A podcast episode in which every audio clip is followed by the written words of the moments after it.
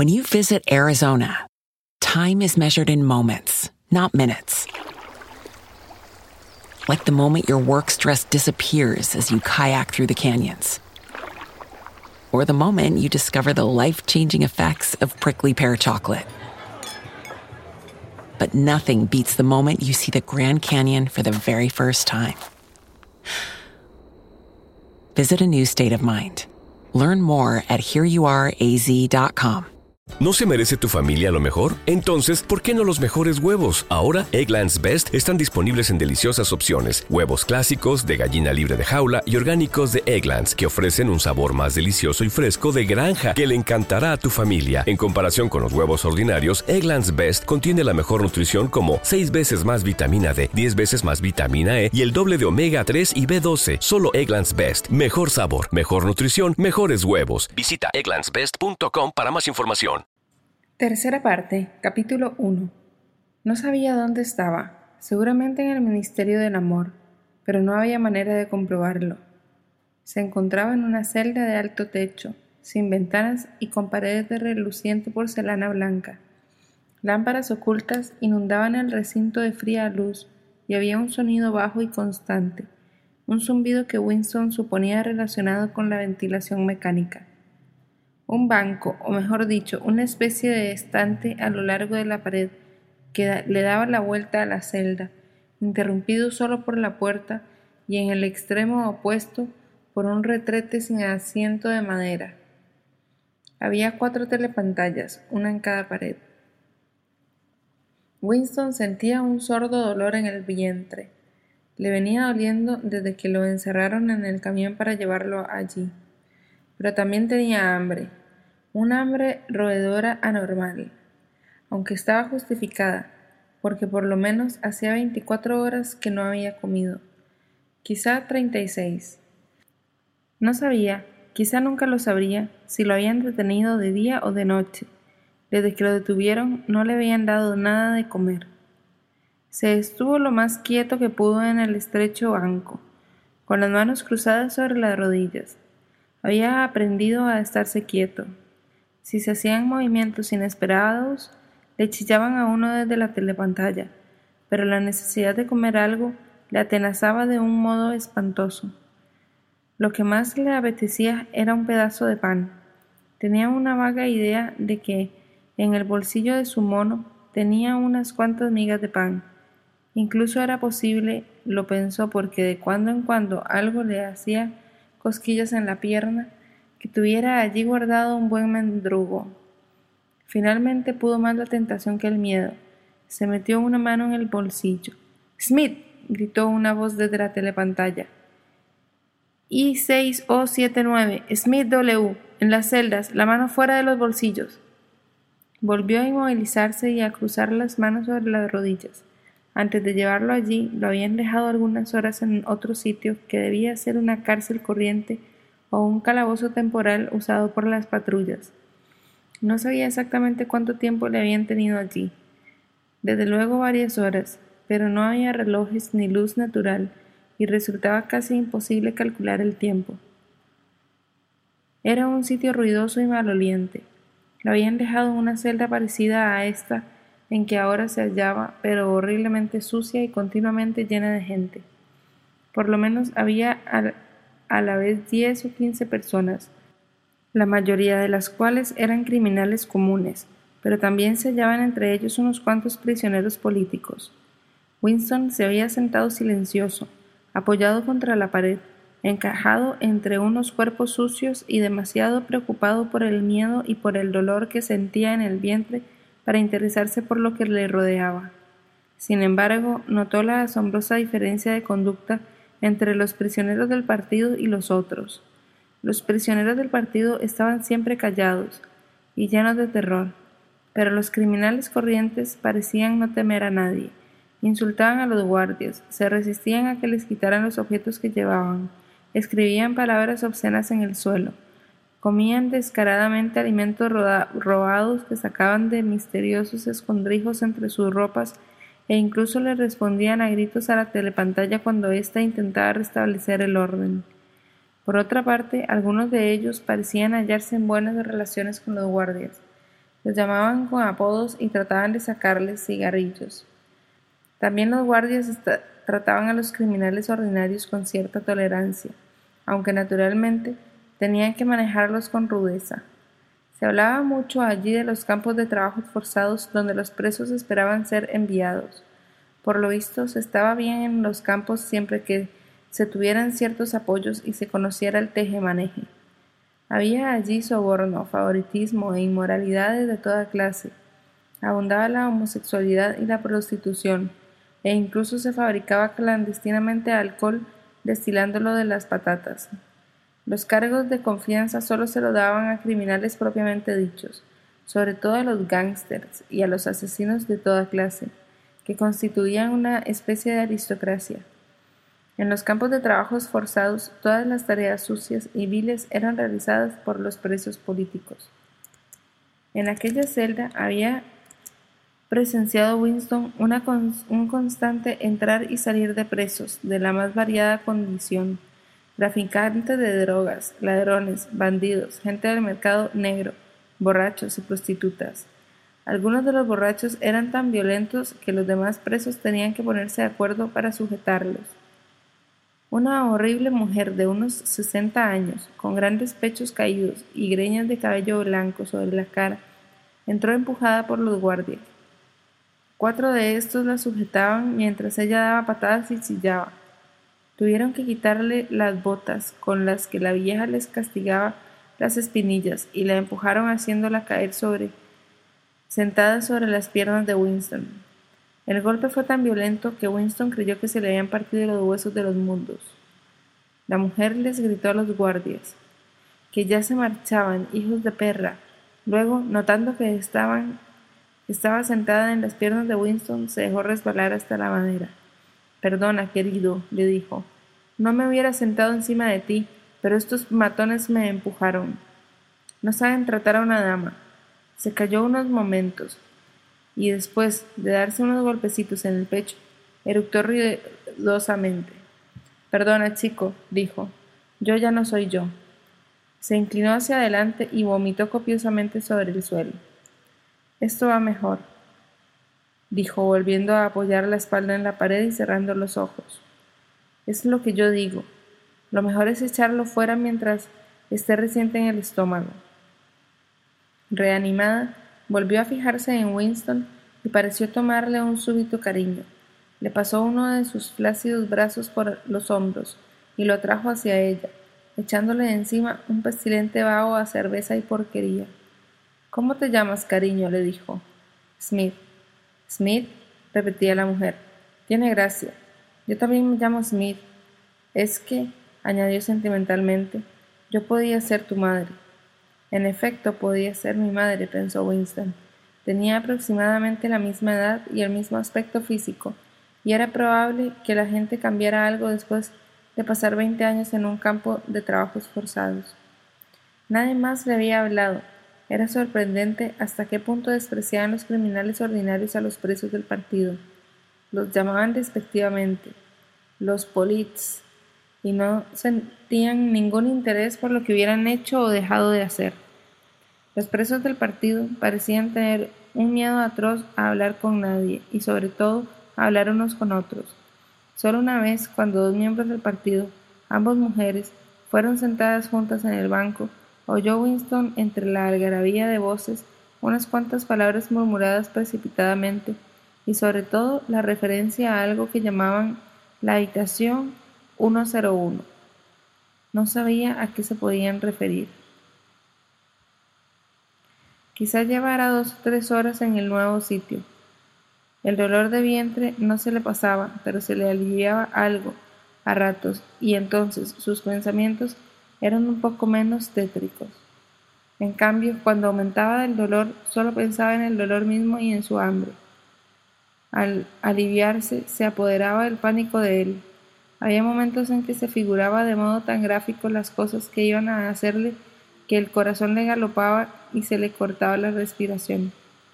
Sentía los porrazos que iban a darle en los codos y las patadas que le darían las pesadas botas claveteadas de hierro.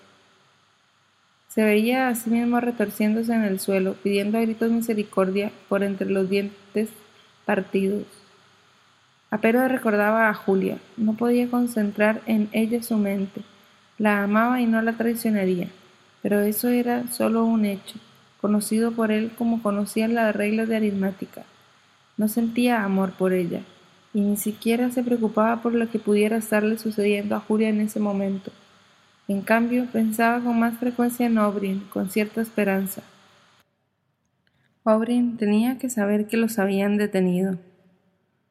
Había dicho que la hermandad nunca intentaba salvar a sus miembros, pero la cuchilla de afeitar se la proporcionarían si podían. Quizá pasaran cinco segundos antes de que los guardias pudieran entrar en la celda. La hoja penetraría en su carne con quemadora frialdad e incluso los dedos que la sostuvieran quedarían cortados hasta el hueso. Todo esto se le representaba a él, que en aquellos momentos se encogía ante el más pequeño dolor.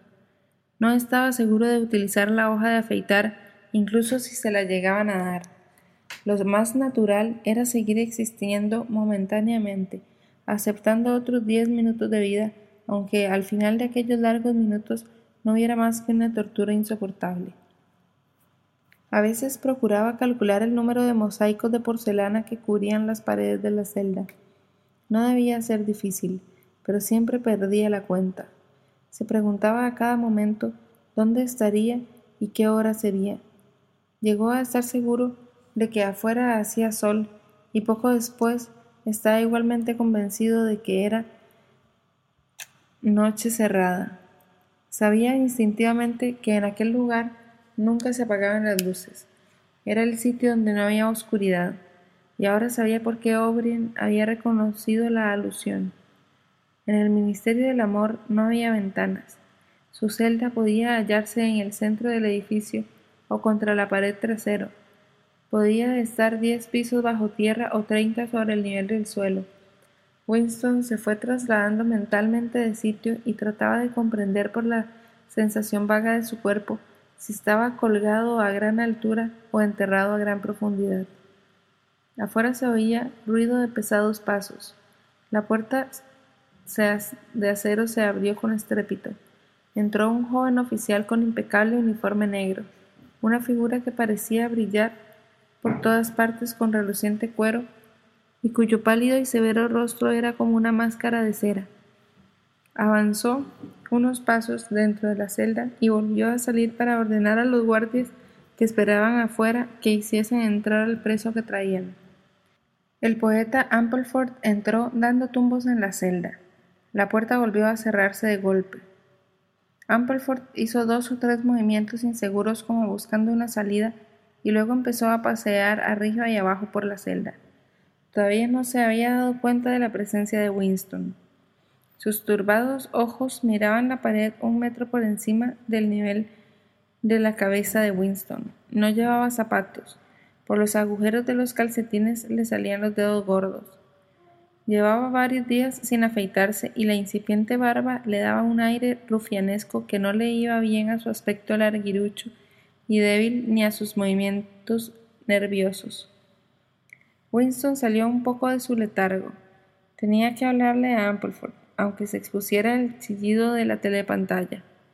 Probablemente Ampleford era el que le traía la hoja de afeitar. Ampleford. La telepantalla no dijo nada. Ampleford se detuvo. Sobresaltado, su mirada se concentró unos momentos sobre Winston. Ah, Smith, dijo, tú también. ¿De qué te acusan? Para decirte la verdad, sentóse embarazosamente en el banco de enfrente a Winston. Solo hay un delito, ¿verdad? ¿Y tú lo has cometido? Por lo visto. Se llevó una mano a la frente y luego las dos apretándose las sienes en un esfuerzo por recordar algo. Estas cosas suelen ocurrir, empezó vagamente. A fuerza de pensar en ello, se me ha ocurrido que pudiera ser. Fue desde luego una indiscreción, lo reconozco. Estábamos preparando una edición definitiva de los poemas de Kipling. Dejé la palabra de Dios al final de un verso. No pude evitarlo, añadió casi con indignación, levantando la cara para mirar a Winston. Era imposible cambiar ese verso. Dios tenía que rimar con Rod, ¿te das cuenta que solo hay doce rimas para Rod en nuestro idioma? Durante muchos días me he estado arañando el cerebro. Inútil, no había ninguna otra rima posible. Cambió la expresión de su cara. desapareció de ella la angustia y por unos momentos pareció satisfecho. Era una especie de calor intelectual que lo animaba, la alegría del pedante que ha descubierto algún dato útil. ¿Has pensado alguna vez, dijo, que toda la historia de la poesía inglesa ha sido determinada por el hecho de que el idioma inglés escasean las rimas? No, aquello no se le había ocurrido nunca a Winston, ni le parecía que en aquellas circunstancias fuera un asunto muy interesante. ¿Sabes si es ahora de día o de noche? le preguntó. Amperford se sobresaltó de nuevo. No había pensado en ello. Me detuvieron hace dos días, quizá tres. Su mirada recorrió las paredes como si esperase encontrar una ventana.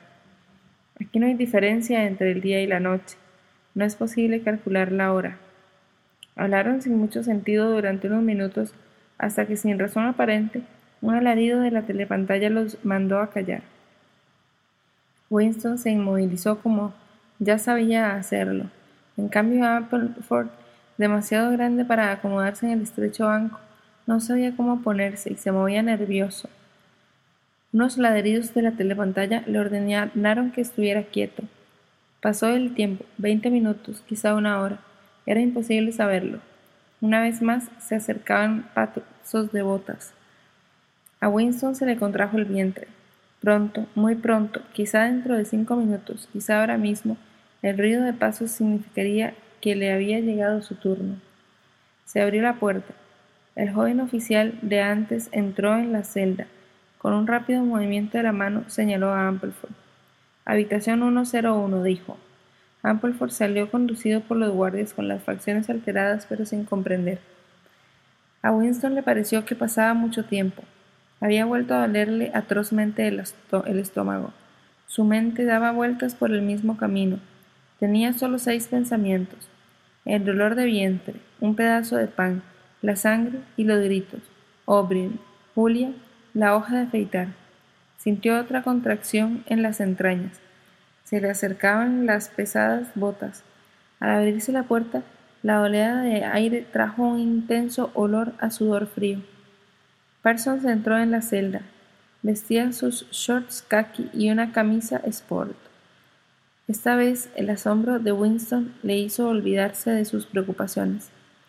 Tú aquí, exclamó. Parsons se dirigió a Winston una mirada que no era de interés ni de sorpresa, sino solo de pena. Empezó a andar de un lado a otro con movimientos mecánicos. Luego empezó a temblar, pero se dominaba apretando los puños. Tenía los ojos muy abiertos. ¿De qué te acusan? le preguntó Winston. Crimental, dijo Parsons, dando a entender con el tono de su voz que reconocía plenamente su culpa y a la vez un horror incrédulo de que esa palabra pudiera aplicarse a un hombre como él. Se detuvo frente a Winston y le preguntó con angustia. No me matarán, ¿verdad, amigo? No le matarán a uno cuando no ha hecho nada concreto y solo es culpable de haber tenido pensamientos que no pudo evitar. Sé que le juzgan a uno con todas las garantías. Tengo confianza en ellos. Saben perfectamente mi hoja de servicios. También tú sabes cómo he sido yo siempre.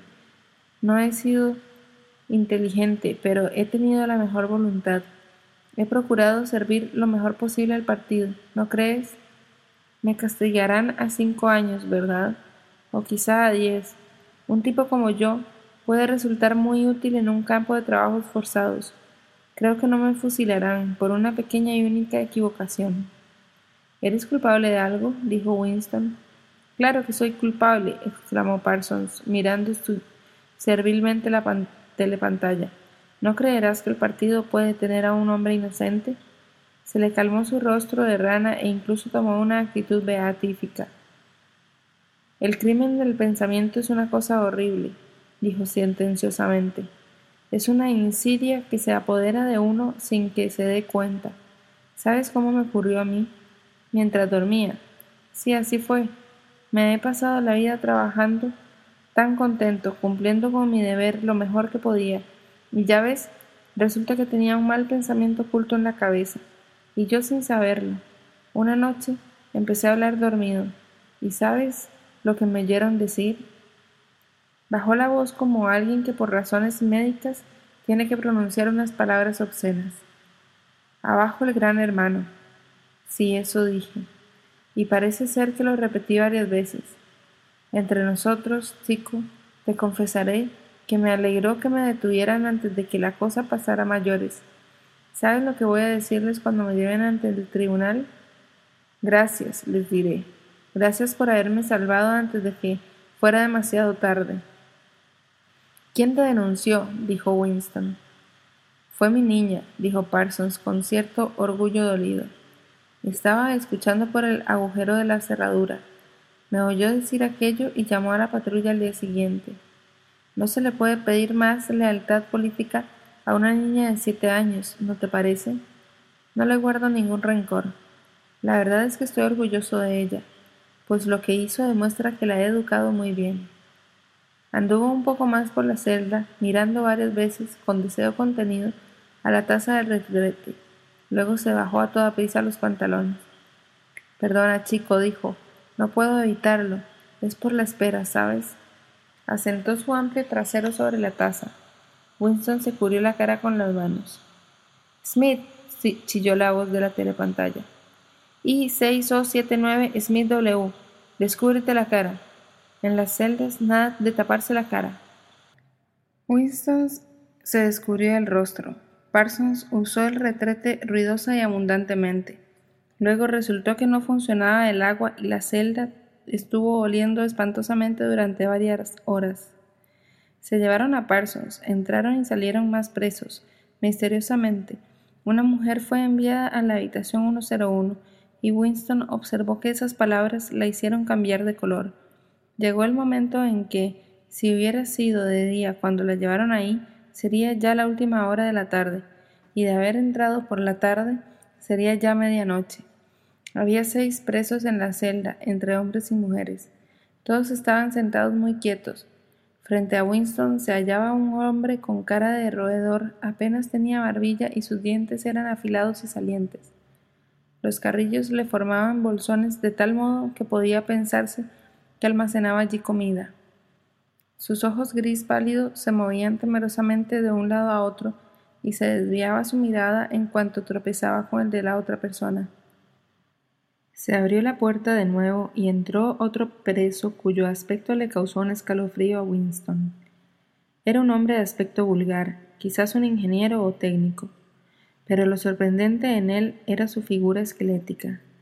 Su delgadez era tan exagerada que la boca y los ojos parecían de un tamaño desproporcionado, y en sus ojos se almacenaba un intenso y criminal odio contra algo o contra alguien. El individuo se sentó en el banco a poca distancia de Winston. Este no volvió a mirarle, pero la cara de Calavera se le había quedado tan grabada como si la tuviera continuamente frente a sus ojos.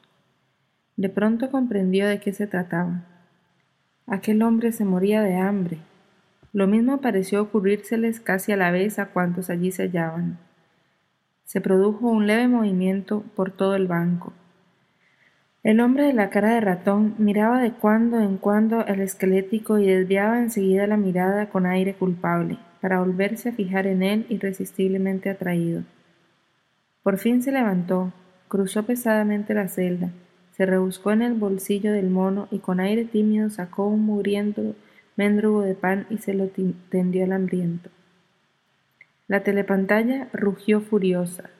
El de la cara de ratón volvió a su sitio de un brinco.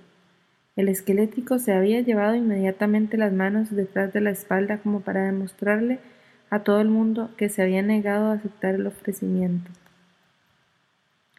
Bumstead, gritó la voz de un modo ensordecedor. Y dos, siete, uno, tres, Bumstead, tira ese pedazo de pan. El individuo tiró el mendrugo al suelo. Ponte en pie, de cara a la puerta y sin hacer ningún movimiento. El hombre obedeció mientras le temblaban los bolsones de sus mejillas. Se abrió la puerta de golpe y entró el joven oficial, que se apartó de dejar pasar a un guardia apacharrado con enormes brazos y hombros. Se colocó frente al hombre del mendrugo y, a una voz muda del oficial, le lanzó un terrible puñetazo a la boca, apoyándolo con todo el peso de su cuerpo. La fuerza del golpe empujó al individuo hasta la otra pared de la celda. Se cayó junto al retrete. Le brotaba una sangre negruzca de la boca y de la nariz. Después, gimiendo débilmente, consiguió ponerse en pie. Entre un chorro de sangre y saliva se le cayeron de la boca las dos mitades de una dentadura postiza. Los presos estaban muy quietos, todos ellos con las manos cruzadas sobre las rodillas. El hombre ratonil volvió a su sitio. Se le oscurecía la carne en uno de los lados de la cara. Se le hinchó la boca hasta formar una masa informe con un agujero negro en el medio. Sus ojos grises seguían moviéndose, sintiéndose más culpable que nunca, y como tratando de averiguar cuánto lo despreciaban los otros por aquella humillación. Se abrió la puerta. Con un pequeño gesto el oficial señaló al hombre esquelético. Habitación 101, dijo. Winston oyó a su lado una abogada exclamación de pánico. El hombre se dejó caer al suelo de rodillas y rogaba con las manos juntas. Camarada, oficial, no tienes que llevarme a ese sitio. ¿No te lo he dicho ya todo? ¿Qué más quieres saber? Todo lo confesaría, todo. Dime de qué se trata y lo confesaré. Escribe lo que quieras y lo firmaré. Pero no me lleves a la habitación 101. Habitación 101, dijo el oficial.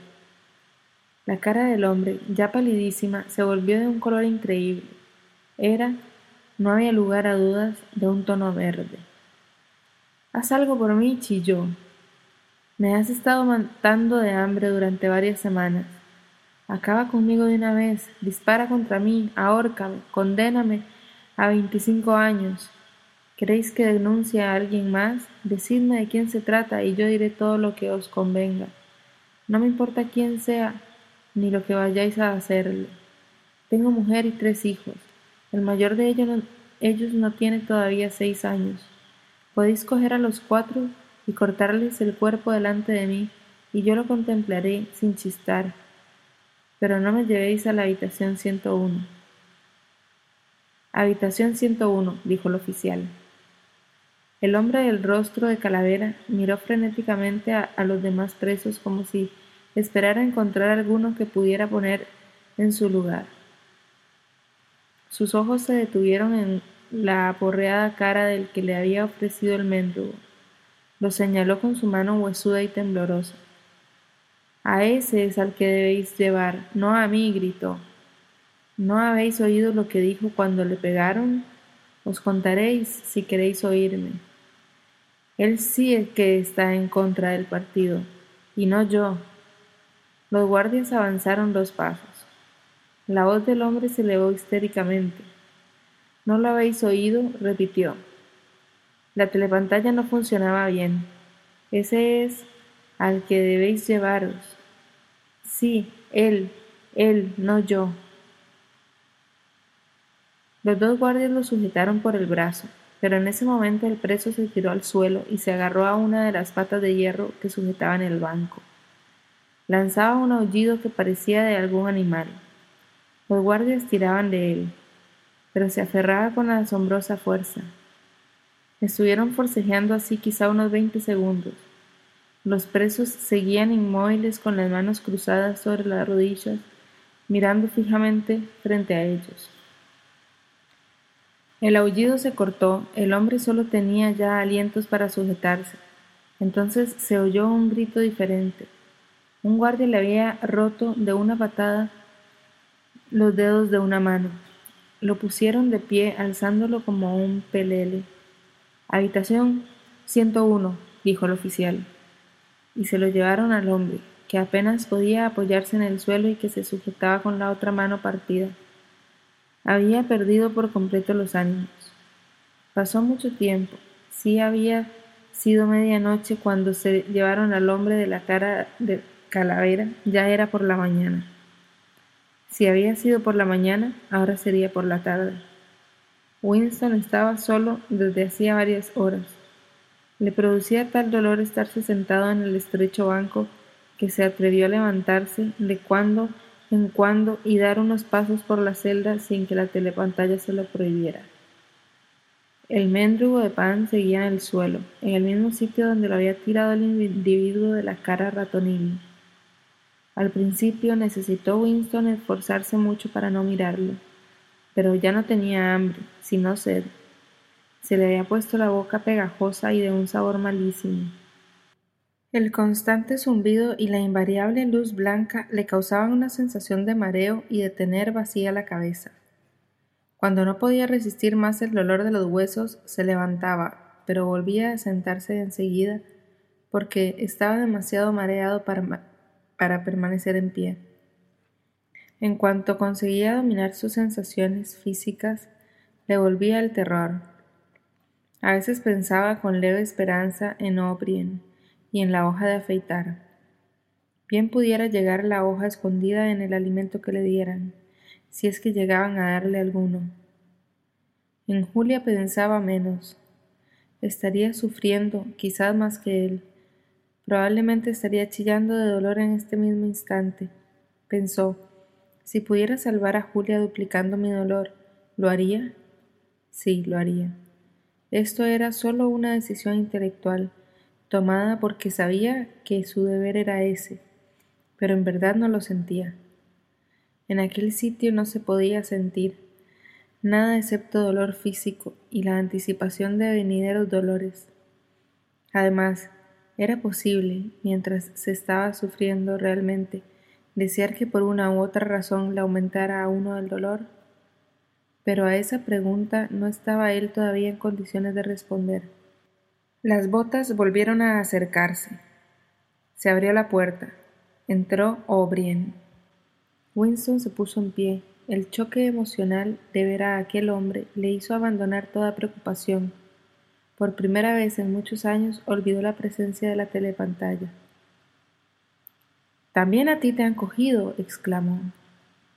Hace mucho tiempo que me han cogido, repuso O'Brien, con una ironía suave y como si lo lamentara.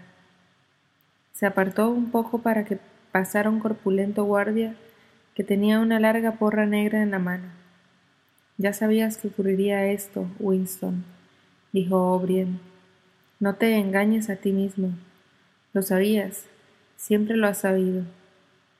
Sí, ahora comprendía que siempre lo había sabido pero no había tenido tiempo de pensar en ello. Solo tenía ojos para la porra que se balanceaba en la mano del guardia.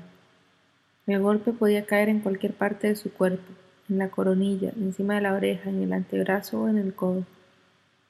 En el codo dio un brinco y se quedó casi paralizado, sujetándose con la otra mano del codo golpeado. Había visto luces amarillas, era inconcebible que un solo golpe pudiera causar tanto dolor. Cayó al suelo, volvió a ver claro. Los otros dos lo miraban desde arriba. El guardia se reía de sus contorsiones. Por lo menos ya sabía una cosa. Jamás, por ninguna razón del mundo, puede uno desear un aumento de dolor. Del dolor físico solo se puede desear una cosa, que cese. Nada en el mundo es tan malo como el dolor físico. Ante eso no hay héroes. No hay héroes, pensó una y otra vez mientras se retorcía en el suelo, sujetándose inútilmente su inutilizado brazo izquierdo.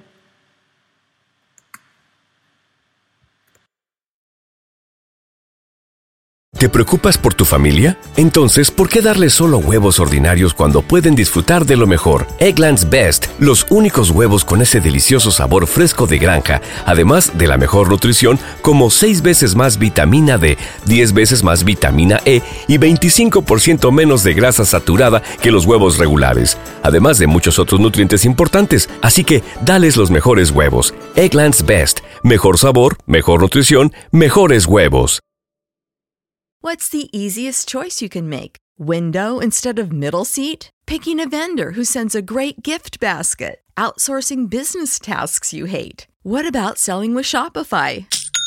Whether you're selling a little or a lot, Shopify helps you do your thing, however you cha-ching. Shopify is the global commerce platform that helps you sell at every stage of your business. From the launch your online shop stage to the first real life store stage, all the way to the did we just hit a million orders stage. Shopify's there to help you grow. Whether you're selling scented soap or offering outdoor outfits, Shopify helps you sell. Wherever and whatever you're selling, Shopify's got you covered. Sign up for a $1 per month trial period at shopify.com slash try. Go to shopify.com slash try now to grow your business, no matter what stage you're in. Shopify.com slash try.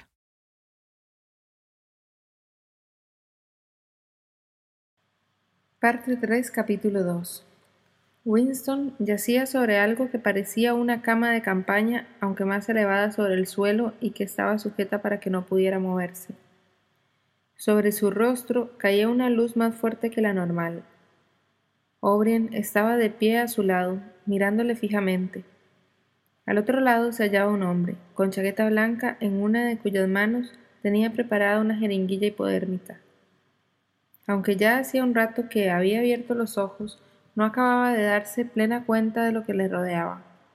Tenía la impresión de haber venido nadando hasta esta habitación desde un mundo muy distinto, una especie de mundo submarino. No sabía cuánto tiempo había estado en aquellas profundidades. Desde el momento en que lo detuvieron no había visto oscuridad ni luz diurna. Además, sus recuerdos no eran continuos. A veces la conciencia, incluso esa especie de conciencia que tenemos en los sueños, se le había parado en seco y solo había vuelto a funcionar después de un rato de absoluto vacío. Pero si esos ratos eran segundos, horas, días o semanas, no había manera de saberlo. La pesadilla comenzó con aquel primer golpe en el codo. Más tarde se daría cuenta de que todo lo ocurrido entonces había sido una ligera introducción, un interrogatorio rutinario al que eran sometidos casi todos los presos. Todos tenían que confesar como cuestión de mero, trámite una larga serie de delitos, espionaje, sabotaje y cosas por el estilo. Aunque la tortura era real, la confesión era solo cuestión de trámite.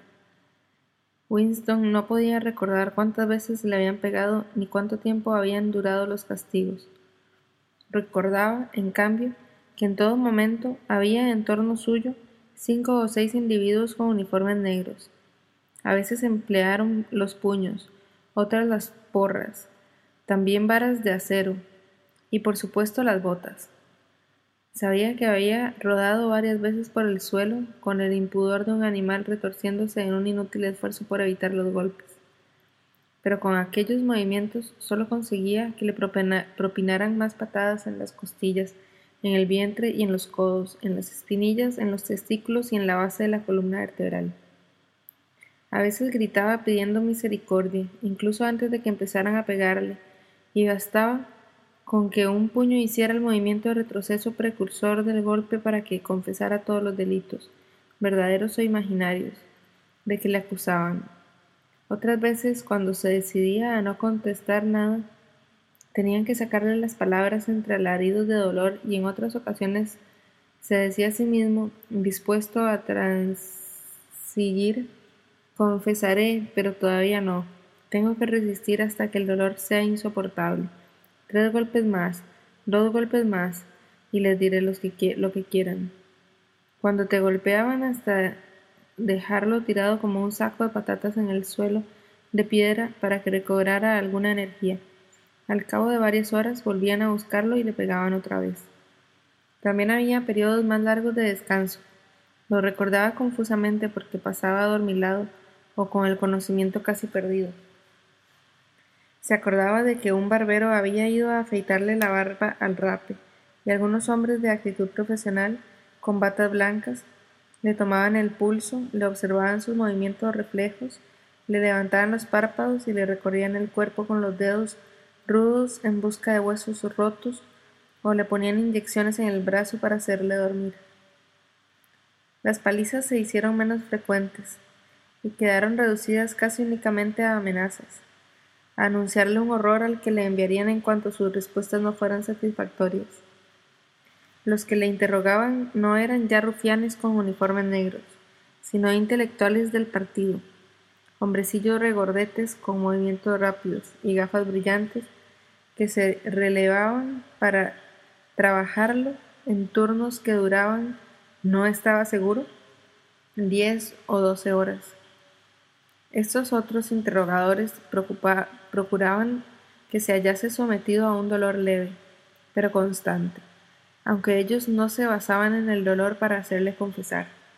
Le daban bofetadas, le retorcían las orejas, le tiraban el pelo, le hacían sostenerse en una sola pierna, le negaban el permiso para orinar, le enfocaban la cara con insoportables reflectores hasta que le hacían llorar a lágrima viva, pero la finalidad de esto era solo humillarlo y destruir en él la facultad de razonar, de encontrar argumentos.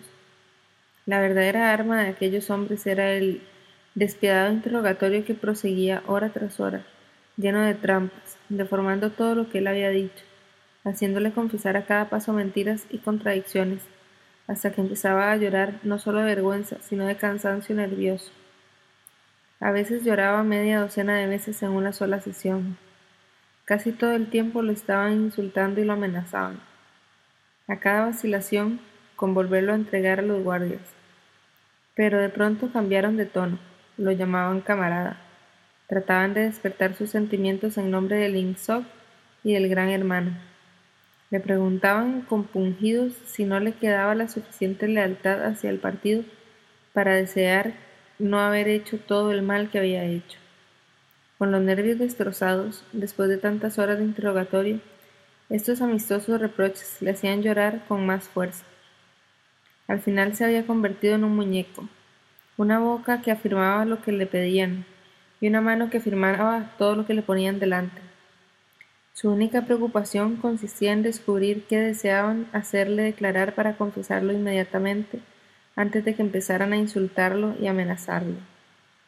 Confesó haber asesinado a distinguidos miembros del partido, haber distribuido propaganda sediciosa, robo de fondos públicos, venta de secretos militares al extranjero, sabotajes de toda clase. Confesó que había sido espía a sueldo de Asia Oriental ya en 1968. Confesó que tenía creencias religiosas, que admiraba el capitalismo y que era un pervertido sexual. Confesó haber asesinado a su esposa, aunque sabía perfectamente, y tenían que saberlo también sus verdugos, que su mujer vivía aún. Confesó que durante muchos años había estado en relación con Goldstein, y había sido miembro de una organización clandestina a la que habían pertenecido casi todas las personas que él había conocido en su vida. Lo más fácil era confesarlo todo, fuera verdad o mentira, y comprometer a todo el mundo. Además, en cierto sentido, todo ello era verdad. Era cierto que había sido un enemigo del partido, y a los ojos del partido no había distinción alguna entre los pensamientos y los actos. También recordaba otras cosas que surgían en su mente de un modo inconexo, como cuadros aislados y rodeados de oscuridad. Estaba en una celda que podía haber estado oscura o con luz, no lo sabía, porque lo único que él veía era un par de ojos. Allí cerca se oía el tic-tac lento y regular de un instrumento. Los ojos aumentaron de tamaño y se hicieron más luminosos. De pronto, Winston salió flotando, de su asiento y sumergiéndose en los ojos fue tragado por ellos. Estaba atado a una silla rodeada de esferas graduadas bajo cegadores focos. Un hombre con bata blanca leía los discos. Fuera se oía que se acercaban pasos. La puerta se abrió de golpe. El oficial de cara de cera entró, seguido por dos guardias. Habitación 101, dijo el oficial. El hombre de bata blanca no se volvió. Ni siquiera miró a Winston, se limitaba a observar los discos. Winston rodaba por un interminable corredor de un kilómetro de anchura, inundado por una luz dorada y deslumbrante. Se reía a carcajadas y, y gritaba confesiones sin cesar. Lo confesaba todo, hasta lo que había logrado callar bajo las torturas. Le contaba toda la historia de su vida a un público que ya la conocía. Lo rodeaban los guardias, sus otros verdugos de lentes, los hombres de las batas blancas. O'Brien, Julia, el señor Charrington y todos rodaban alegremente por el pasillo, riéndose a carcajadas. Winston se había escapado de algo terrorífico con que le amenazaban y que no había llegado a suceder. Todo estaba muy bien. No había más dolor, y hasta los más mínimos detalles de su vida quedaban al descubierto, comprendidos y perdonados. Intentó levantarse, incorporarse en la cama donde lo había entendido, pues casi tenía la seguridad de haber oído la voz de O'Brien.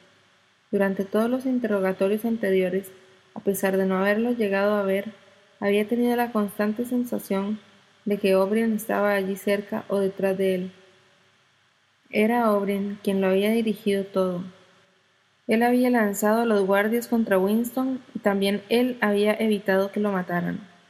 Fue él quien decidió cuándo tenía Winston que gritar de dolor, cuándo podía descansar, cuándo lo tenían que alimentar, cuándo habían de dejarlo dormir y cuándo tenían que reanimarlo con inyecciones.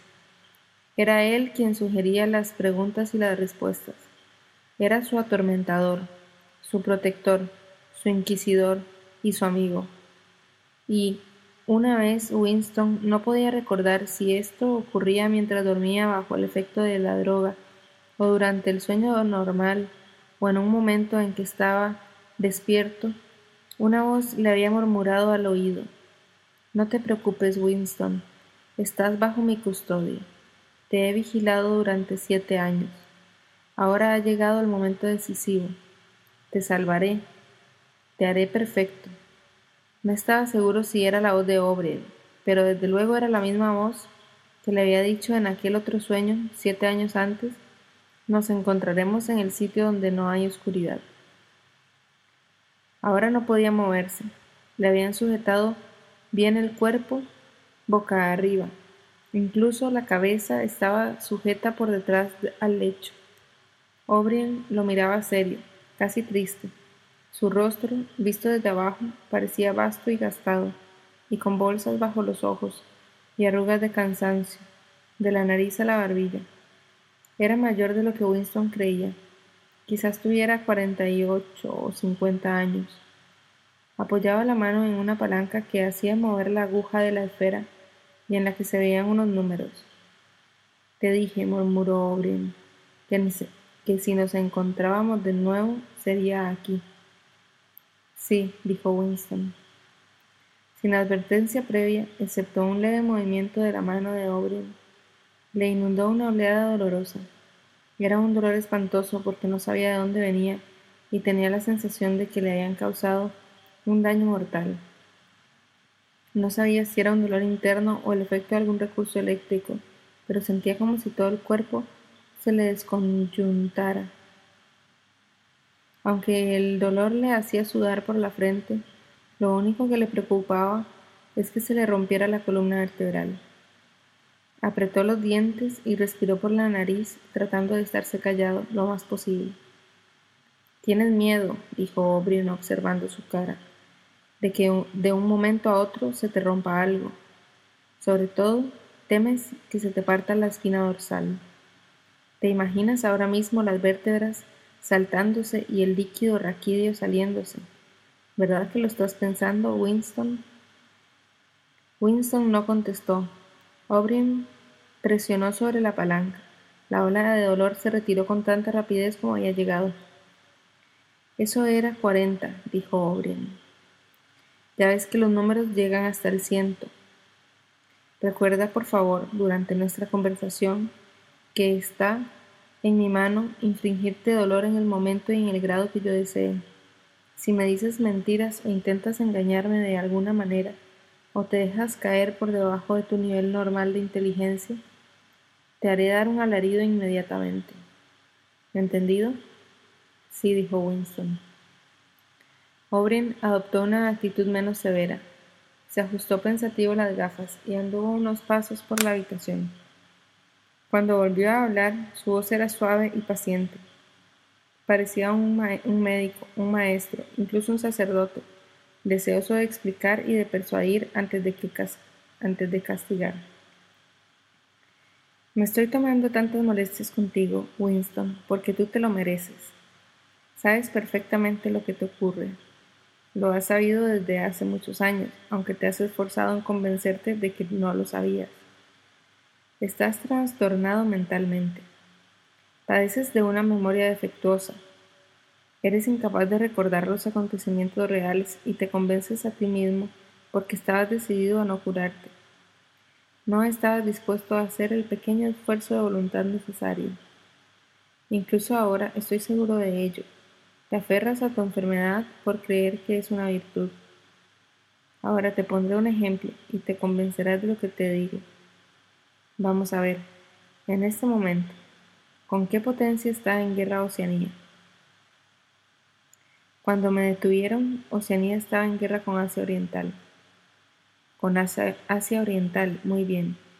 Y Oceanía ha estado siempre en guerra con Asia Oriental, ¿verdad? Winston contuvo la respiración, abrió la boca para hablar, pero no pudo. Era incapaz de apartar los ojos del disco numerado. La verdad, por favor, Winston, tu verdad, dime lo que creas recordar. Recuerdo que hasta una semana antes de haber sido yo detenido, no estábamos en guerra con Asia Oriental en absoluto. Éramos aliados de ella. La guerra era contra Eurasia. Una guerra que había durado cuatro años. Y antes de eso, Obrin lo hizo callar con un movimiento de la mano. Otro ejemplo. Hace años sufriste una obsecación muy seria. Creíste que tres hombres que habían sido miembros del partido llamados Jones, Aronson y Rutherford, unos individuos que fueron ejecutados por traición y sabotaje después de haber confesado todo su delito. Creíste, repito, que no eran culpables de los delitos de que se les acusaba. Creíste que habías visto una prueba documental innegable que mostraba que sus confesiones habían sido forzadas y falsas. Sufriste una alucinación que te hizo ver cierta fotografía Llegaste a creer que la habías tenido en tus manos. Era una foto como esta. Entre los dedos de Obrin había aparecido un recorte de periódico que pasó ante la vista de Winston durante unos cinco segundos.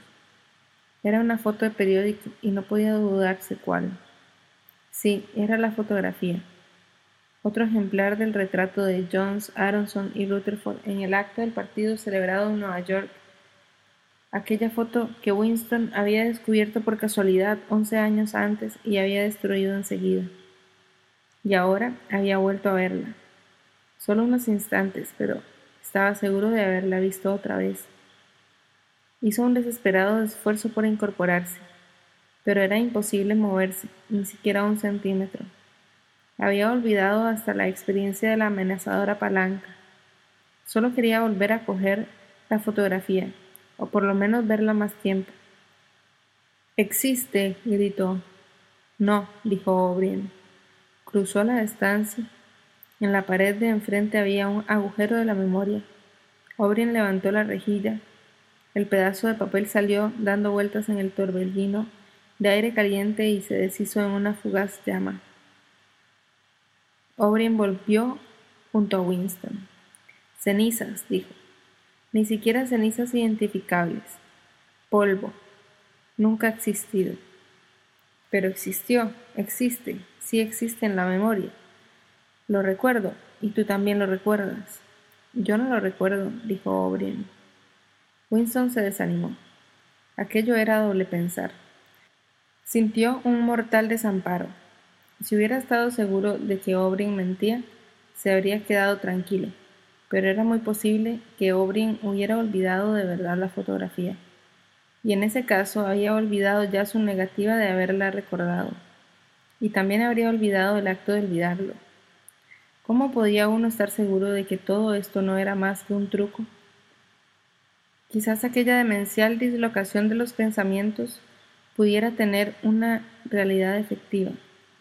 Eso era lo que más desanimaba a Winston. O'Brien lo miraba pensativo. Más que nunca tenía el aire de un profesor esforzándose por llevar por un buen camino a un chico descarriado pero prometedor. Hay una consigna del partido sobre el control del pasado. Repítela, Winston, por favor.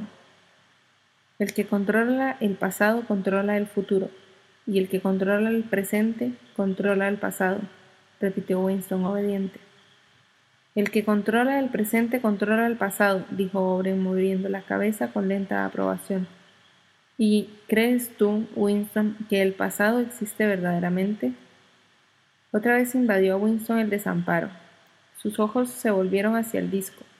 No solo no sabía si la respuesta que le evitaría el dolor sería sí o no, sino que ni siquiera sabía cuál de esas respuestas era la que él tenía por cierta. O'Brien sonrió débilmente. No eras metafísico, Winston. Hasta este momento nunca habías pensado en lo que se conoce por existencia. Te lo explicaré con más precisión. ¿Existe el pasado concretamente en el espacio? ¿Hay algún sitio en alguna parte? ¿Hay un mundo de objetos sólidos donde el pasado siga acaeciendo? No. Entonces, ¿dónde existe el pasado? En los documentos. Está escrito. En los documentos. ¿Y dónde más? En la mente. En la memoria de los hombres. En la memoria. Muy bien. Pues nosotros, el partido, controlamos todos los documentos y controlamos todas las memorias de manera que controlamos el pasado, ¿no es así? Pero, ¿cómo van ustedes a evitar que la gente recuerde lo que ha pasado? exclamó Winston, olvidando de nuevo, el martirizador eléctrico. Es un acto involuntario, no puede uno evitarlo. ¿Cómo vais a controlar la memoria? La mía no la habéis controlado. O'Brien volvió a ponerse serio. Tomó la palanca con la mano. Al contrario, dijo por fin, eres tú el que no la ha controlado, y por eso estás aquí. Te han traído porque te ha faltado humildad y autodisciplina. No has querido realizar el acto de sumisión que es el precio de la cordura. Has preferido ser un loco, una minoría de uno solo. Convéncete, Winston. Solamente el espíritu disciplinado puede ver la realidad. ¿Crees que la realidad es algo objetivo, externo, que existe por derecho propio? ¿Crees también que la naturaleza de la realidad se demuestra por sí misma? Cuando te engañas a ti mismo pensando que ves algo, das por cierto que todos los demás están viendo lo mismo que tú. Pero te aseguro, Winston, que la realidad no es externa. La realidad existe en la mente humana y en ningún otro sitio. No en la mente individual, que puede cometer errores, y que en todo caso perece pronto. Solo la mente del partido, que es colectiva e inmortal, puede captar la realidad. Lo que el partido sostiene que es verdad, es efectivamente verdad. Es imposible ver la realidad sino a través de los ojos del partido. Este es el hecho que tienes que volver a aprender, Winston. Para ello se necesita un acto de autodestrucción, un esfuerzo de la voluntad, Tienes que humillarte si quieres volverte cuerdo. Después de una pausa de unos momentos, prosiguió. ¿Recuerdas haber escrito en tu diario, la libertad es poder decir que dos más dos son cuatro? Sí, dijo Winston. O'Brien levantó la mano izquierda con el reverso hacia Winston y escondiendo el dedo pulgar, extendió los otros cuatro. ¿Cuántos dedos hay aquí, Winston? Cuatro. Y si el partido dice que no son cuatro sino cinco, entonces, ¿cuántos hay? Cuatro. La palabra terminó con un espasmo de dolor. La aguja de la esfera había subido a cincuenta y cinco. A Winston le sudaba todo el cuerpo. Aunque apretaba los dientes, no podía evitar los roncos gemidos. O'Brien lo contemplaba con los cuatro dedos todavía extendidos. Soltó la palanca y el dolor aunque no desapareció del todo, se alivió bastante. ¿Cuántos dedos, Winston? Cuatro. La aguja subió a sesenta. ¿Cuántos dedos, Winston? Cuatro. Cuatro. ¿Qué voy a decir? Cuatro. La aguja debía marcar de más, pero Winston no la miró. El rostro severo y pesado, y los cuatro dedos ocupaban por completo su visión. Los dedos ante sus ojos parecían columnas enormes, borrosos y vibrantes, pero seguían siendo cuatro, sin duda alguna. ¿Cuántos dedos, Winston? Cuatro. Para eso, para eso, no sigas, es inútil. ¿Cuántos dedos, Winston? Cinco, cinco, cinco. No, Winston, así no vale, estás mintiendo. Sigues creyendo que son cuatro. Por favor, ¿cuántos dedos? Cuatro, cinco, cuatro, lo que quieras, pero termina de una vez para este dolor. Ahora estaba sentado en el lecho, con el brazo de O'Brien rodeándole los hombros. Quizá hubiera perdido el conocimiento durante unos segundos. Se habían aflojado las ligaduras que sujetaban su cuerpo. Sentía mucho frío. Temblaba como un azogado. Le castañeteaban los dientes y le corrían lágrimas por las mejillas. Durante unos instantes se apretó contra O'Brien como un niño, confortado por el fuerte brazo que le rodeaba los hombros. Tenía la sensación de que O'Brien era su protector, que el dolor venía de fuera, de otra fuente, y que O'Brien le evitaría sufrir. Tardas mucho en aprender, Winston, dijo O'Brien con suavidad. No puedo evitarlo, balbuceó Winston. ¿Cómo puedo evitar ver lo que tengo ante los ojos si no los cierro? Dos y dos son cuatro. Algunas veces sí, Winston, pero otras veces son cinco y otras tres. Y en ocasiones son cuatro, cinco y tres a la vez. Tienes que esforzarte más. No es fácil recobrar la razón. Volvió a atender a Winston en el lecho. Las ligaduras volvieron a inmovilizarlo, pero ya no sentía dolor y le había desaparecido el temblor. Estaba débil y frío, O'Brien le hizo una señal con la cabeza al hombre de la bata blanca, que había permanecido inmóvil durante la escena anterior, y ahora, inclinándose sobre Winston, le examinaba los ojos de cerca, le tomaba el pulso, le acercaba el oído al pecho y le daba golpecitos de reconocimiento. Luego, mirando a O'Brien, movió la cabeza afirmativamente. Otra vez, dijo O'Brien. El dolor invadió de nuevo el cuerpo de Winston. La aguja debía de marcar ya setenta o setenta y cinco. Y esta vez había cerrado los ojos. Sabía que los dedos continuaban allí y que seguían siendo cuatro. Lo único importante era conservar la vida hasta que pasaran las sacudidas dolorosas. Ya no tenía idea de si lloraba o no. El dolor disminuyó otra vez. Abrió los ojos. O'Brien había vuelto a bajar la palanca. ¿Cuántos dedos, Winston? Cuatro. Supongo que son cuatro. Quisiera ver cinco. Estoy tratando de ver cinco. ¿Qué deseas? ¿Persuadirme de que ves cinco o verlos de verdad? Verlos de verdad. Otra vez, dijo O'Brien. Es posible que la aguja marcase de ochenta a noventa. Solo de un modo intermitente podía recordar Winston a qué se debía su martirio. Detrás de sus párpados cerrados, un bosque de dedos se movía en una extraña danza, entretejiéndose, desapareciendo unos tras otros y volviendo a aparecer. Quería contarlos, pero no recordaba por qué. Solo sabía que era imposible contarlos y que esto se debía a la misteriosa identidad entre cuatro y cinco. El dolor desapareció de nuevo. Cuando abrió los ojos halló que seguía viendo lo mismo, es decir, innumerables dedos que se movían como árboles locos en todas direcciones, cruzándose y volviéndose a cruzar. Cerró otra vez los ojos. ¿Cuántos dedos te estoy enseñando, Winston? No sé, no sé. Me matarás si aumentas el dolor. Cuatro, cinco, seis, te aseguro que no lo sé. Esto va mejor, dijo O'Brien. Le pusieron una inyección en el brazo. Casi instantáneamente se le esparció por todo el cuerpo una cálida y beatífica sensación. Casi no se acordaba de haber sufrido. Abrió los ojos y miró agradecido a O'Brien. Le conmovió ver a aquel rostro pesado, lleno de arrugas, tan feo y tan inteligente. Si se hubiera podido mover, le habría tendido una mano. Nunca lo había querido tanto como en este momento, y no solo por haberle suprimido el dolor. Aquel antiguo sentimiento, aquella idea de que no importaba que O'Brien fuera un amigo o un enemigo, había vuelto a apoderarse de él.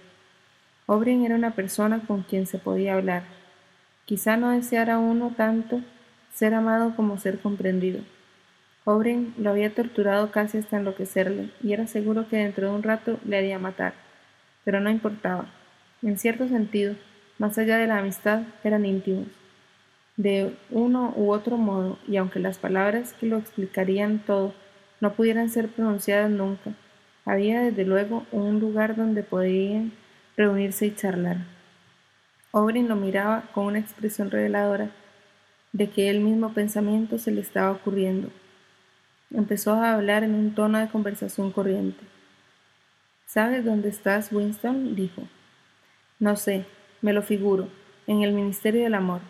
¿Sabes cuánto tiempo he estado aquí? No sé. Días, semanas, meses, creo que meses. ¿Y por qué te imaginas que, traemos aquí a la gente? Para hacerles confesar. No, esa no es la razón. Di otra cosa, para castigarlos. No, exclamó O'Brien. Su voz había cambiado extraordinariamente y su rostro se había puesto de pronto serio y animado a la vez. No, no te traemos, solo para hacerte confesar y para castigarte. ¿Quieres que te diga para qué te hemos traído? Para curarte, para volverte cuerdo. Debes saber, Winston, que ninguno de los que traemos aquí sale de nuestras manos sin haberse curado. No nos interesan esos estúpidos delitos que has cometido. Al partido no le interesan los actos realizados. Nos importa solo el pensamiento. No solo destruimos a nuestros enemigos, sino que los cambiamos. ¿Comprendes lo que quiero decir? Estaba inclinado sobre Winston. Su cara parecía enorme por su proximidad y horriblemente fea vista desde abajo. Además, sus facciones se alteraban por aquella exaltación, aquella intensidad de loco. Otra vez se le Encogió el corazón a Winston. Si le hubiera sido posible, habría retrocedido. Estaba seguro de que O'Brien iba a mover la palanca por puro capricho. Sin embargo, en ese momento se apartó de él y paseó un poco por la habitación. Luego prosiguió con menos vehemencia. Lo primero que debes comprender es que este no es un lugar de martirio. Has leído cosas sobre las persecuciones religiosas en el pasado. En la Edad Media había la Inquisición, no funcionó. Pretendían erradicar la herejía y terminaron por perpetuarla. En las persecuciones antiguas, por cada hereje quemado, han surgido otros miles de ellos. ¿Por qué? Porque se mataba a los enemigos abiertamente y mientras aún no se habían arrepentido. Se moría por no abandonar las creencias heréticas. Naturalmente, así toda la gloria pertenecía a la víctima y la vergüenza al inquisidor que la quemaba. Más tarde, en el siglo XX, han existido los totalitarios, como los llamaban, los nazis alemanes y los comunistas rusos. Los rusos persiguieron a los herejes con mucha más crueldad que ninguna otra inquisición. Se imaginaron que habían aprendido de los errores del pasado, pero por, por lo menos sabían que no se deben hacer mártires. Antes de llevar a sus víctimas a un juicio público, se dedicaban a destruirles la dignidad. Los deshacían moralmente y físicamente por medio de la tortura y el aislamiento hasta convertirlos en seres despreciables, verdaderos peleles capaces de confesarlo todo. Se les insultaban a sí mismos, acusándose unos a otros y pedían sollozando un poco de misericordia. Sin embargo, después de unos cuantos años, ha vuelto a ocurrir lo mismo. Los muertos se han convertido en mártires y se ha olvidado su degradación. ¿Por qué había vuelto a suceder esto? En primer lugar, porque las confesiones que habían hecho eran forzadas y falsas. Nosotros no cometemos esta clase de errores. Todas las confesiones que salen de aquí son verdaderas. Nosotros hacemos que sean verdaderas. Y sobre todo, no permitimos que los muertos se levanten contra nosotros. Por tanto, debes perder toda esperanza de que la posteridad te reivindique. Winston. La posteridad no sabrá nada de ti. Desaparecerás por completo de la corriente histórica.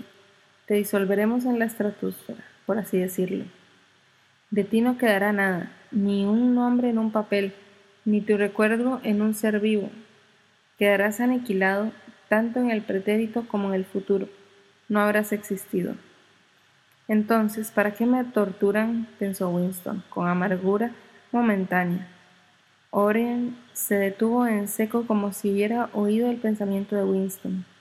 Su ancho y feo rostro se le acercó con los ojos un poco entornados y le dijo ¿Estás pensando que si nos proponemos destruirte por completo, ¿para qué nos tomamos todas estas molestias?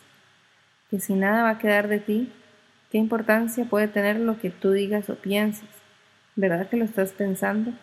Sí, dijo Winston. O'Brien sonrió levemente y prosiguió. Te explicaré por qué nos molestamos en curarte. Tú, Winston, eres una mancha en el tejido, una mancha que debemos borrar. ¿No te dije hace poco que somos diferentes de los martirizadores del pasado?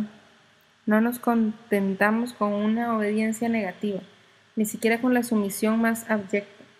Cuando por fin te rindas a nosotros, tendrá que impulsarle a ello tu libre voluntad. No destruimos a los herejes porque se nos resisten. Mientras nos resisten, no los destruimos. Los convertimos, captamos su mente, los reformamos. Al hereje político le quitamos todo el mal y todas las ilusiones engañosas que lleva dentro. Lo traemos a nuestro lado, no en apariencia, sino verdaderamente, en cuerpo y alma. Lo hacemos uno de nosotros antes de matarlo. Nos resulta intolerable que un pensamiento erróneo exista en alguna parte del mundo, por muy secreto e inocuo que pueda ser. Ni siquiera en el instante de la muerte podemos permitir alguna desviación. Antiguamente el hereje subía a la hoguera siendo aún un hereje, proclamando su herejía y hasta disfrutando con ella. Incluso la víctima de las purgas rusas se llevaban su rebelión encerrada en el cráneo cuando avanzaba por un pasillo de la prisión en espera del tiro en la nuca. Nosotros, en cambio, hacemos perfecto el cerebro que vamos a destruir. La consigna de todos los despotismos era, no harás esto o lo otro. La voz de mando de los totalitarios era, harás esto o aquello. Nuestra orden es, eres. Ninguno de los que traemos aquí puede volverse contra nosotros. Les lavamos el cerebro, incluso aquellos miserables traidores en cuya inocencia creíste un día, Jones, Aronson y Rutherford los conquistamos al final. Yo mismo participé en su interrogatorio. Los vi ceder paulatinamente, sollozando y llorando a lágrima viva. Y al final no los dominaba el miedo ni el dolor, sino solo un sentimiento de culpabilidad, un afán de penitencia. Cuando acabamos con ellos, no eran más que cáscaras de hombre. Estaban, nada quedaba de ellos, sino el arrepentimiento por lo que habían hecho y el amor por el gran hermano. Era conmovedor ver cómo lo amaban. Pedían que se les matase enseguida para poder morir con la mente limpia. Temían que pudiera volver a ensuciárseles. La de Obrin se había vuelto soñadora, y en su rostro permanecía el entusiasmo del loco y la exaltación del fanático. No está mintiendo, pensó Winston. No es un hipócrita. Cree todo lo que dice. A Winston le oprimía el convencimiento de su propia inferioridad intelectual. Contemplaba aquella figura pesada y de movimientos, sin embargo agradables, que paseaba de un lado a otro, entrando y saliendo en su radio de visión. O'Brien era, en todos sentidos, un ser de mayores proporciones que él. Cualquier idea que Winston pudiera haber tenido o pudiese tener en lo sucesivo ya se le había ocurrido a O'Brien, examinándolo y rechazándolo. La mente de aquel hombre contenía a la de Winston. Pero en ese caso, ¿cómo iba a estar loco O'Brien? El loco tenía que ser él, Winston. O'Brien se detuvo y lo miró fijamente. Su voz había vuelto a ser dura. No te figures que vas a salvarte, Winston. Aunque te rindas a nosotros por completo, jamás se salva nadie, que se haya desviado alguna vez. Y aunque decidiéramos dejarte vivir el resto de tu vida natural, nunca te escaparás de nosotros. Lo que está ocurriendo aquí es para siempre. Es preciso que se te grabe de una vez para siempre. Te aplastaremos hasta el punto que no podrás recobrar tu antigua forma. Te sucederán cosas de las que no, no te recobrarás aunque vivas mil años. Nunca podrás experimentar de nuevo un sentimiento humano. Todo habrá muerto en tu interior.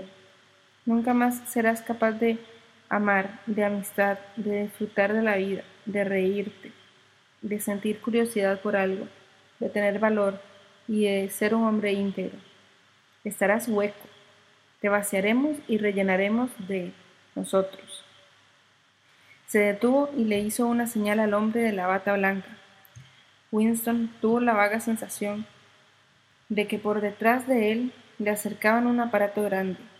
O'Brien se había sentado junto a la cama, de modo que su rostro quedaba casi al mismo nivel del de Winston. Tres mil, le dijo, por encima de la cabeza de Winston, al hombre de la bata blanca. Dos compresas algo húmedas fueron aplicadas a las sienes de Winston. Este sintió una nueva clase de dolor. Era algo distinto. Quizá no fuese dolor.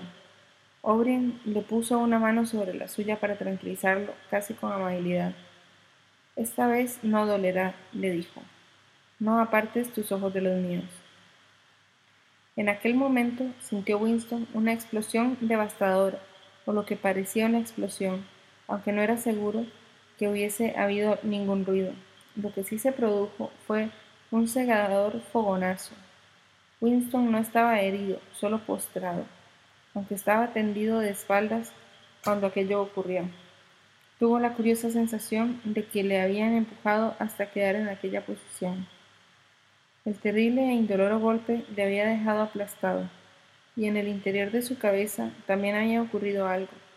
Al recobrar la visión, recordó quién era y dónde estaba, y reconoció el rostro que lo contemplaba, pero tenía la sensación de un gran vacío interior. Era como si le faltase un pedazo de cerebro. Esto no durará mucho, dijo O'Brien. Mírame a los ojos. ¿Con qué país está en guerra Oceanía? Winston pensó. Sabía lo que significaba Oceanía y que él era un ciudadano de este país. También recordaba que existían Eurasia y Asia Oriental, pero no sabía cuál estaba en guerra con cuál. En realidad, no tenía idea de que hubiera guerra alguna. No recuerdo. Oceanía está en guerra con Asia Oriental. ¿Lo recuerdas ahora? Sí. Oceanía ha estado siempre con Asia Oriental en guerra. Desde el principio de tu vida, desde el principio del partido, desde el principio de la historia. La guerra ha continuado sin interrupción. Siempre la misma guerra. ¿Lo recuerdas? Sí. Hace once años inventaste una leyenda sobre tres hombres que habían sido condenados a muerte por traición. Pretendías que habías visto un pedazo de lo que probaba su inocencia. Ese recorte de papel nunca existió. Lo inventaste y acabaste creyendo en él. Ahora recuerdas el momento en que lo inventaste. ¿Te acuerdas? Sí. Hace poco te puse ante los ojos los dedos de mi mano. Viste cinco dedos, ¿recuerdas? Sí. O'Brien le enseñó los dedos de la mano izquierda con el pulgar oculto. Aquí hay cinco dedos. ¿Ves cinco dedos? Sí. Y los vio durante un fugaz momento. Llegó a ver cinco dedos. De pronto volvió a ser todo normal y se sintió de nuevo el antiguo miedo, el odio y el descontento. Pero durante unos instantes quizá no más de treinta segundos, había tenido una luminosa certidumbre y todas las sugerencias de O'Brien habían venido a llenar un hueco de su cerebro, convirtiéndose en verdad absoluta. En esos instantes, dos y dos podían haber sido lo mismo tres que cinco, según se hubieran necesitado. Pero antes de que O'Brien hubiera dejado caer la mano, ya se había desvanecido la ilusión. Sin embargo, aunque no podía volver a experimentarla, recordaba aquello como se recuerda una viva experiencia en algún periodo remoto de nuestra vida en que hemos sido una persona distinta. Ya has visto que es posible, le dijo O'Brien. Sí, dijo Winston. O'Brien se levantó con aire satisfecho. A su izquierda vio Winston que el hombre de la bata blanca preparaba una inyección. O'Brien miró a Winston sonriente. Se ajustó las gafas como en los buenos tiempos. ¿Recuerdas haber escrito en tu diario que no importaba que yo fuera amigo o enemigo, puesto que yo era por lo menos una persona que te comprendía y con quien podías hablar. Tenías razón. Me gusta hablar contigo. Tu mentalidad atrae la mía. Se parece a la mía, excepto en que está enferma. Antes de que acabemos esta sesión, puedes hacerme algunas preguntas si quieres. ¿La pregunta que quiera? Sí, cualquiera. Vio que los ojos de Winston se fijaban en la esfera graduada. Ahora no funciona. ¿Cuál es tu primera pregunta?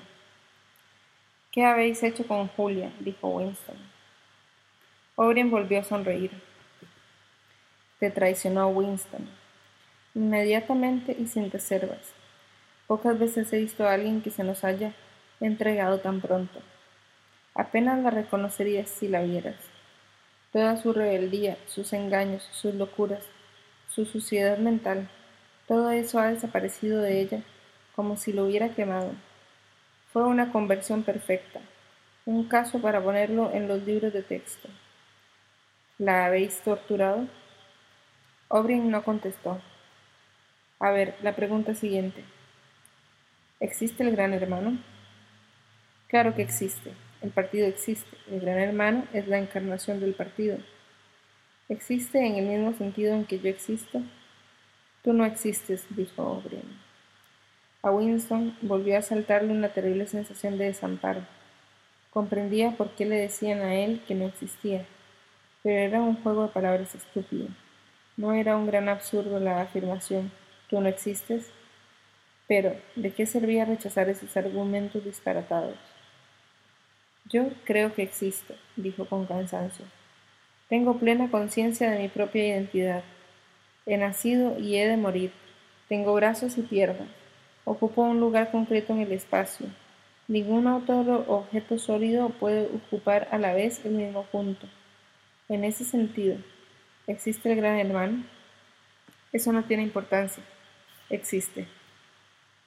¿Morirá el gran hermano? Claro que no. ¿Cómo va a morir? A ver, la pregunta siguiente. ¿Existe la hermandad? Eso no lo sabrás nunca, Winston.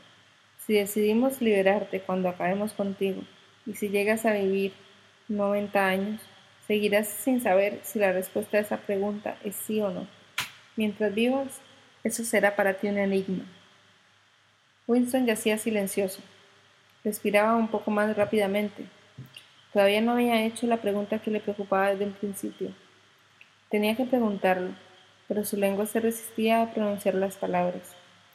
O'Brien parecía divertido. Hasta sus gafas parecían brillar irónicamente. Winston pensó de pronto. Sabe perfectamente lo que le voy a preguntar. Y entonces le fue fácil decir. ¿Qué hay en la habitación 101? La expresión del rostro de O'Brien no cambió. Respondió. Sabes muy bien lo que hay en la habitación 101, Winston. Todo el mundo sabe lo que hay en la habitación 101. Levantó un dedo hacia el hombre de la bata blanca. Evidentemente la sesión había terminado. Winston sintió en el brazo el pinchazo de una inyección. Casi inmediatamente se hundió en un profundo sueño.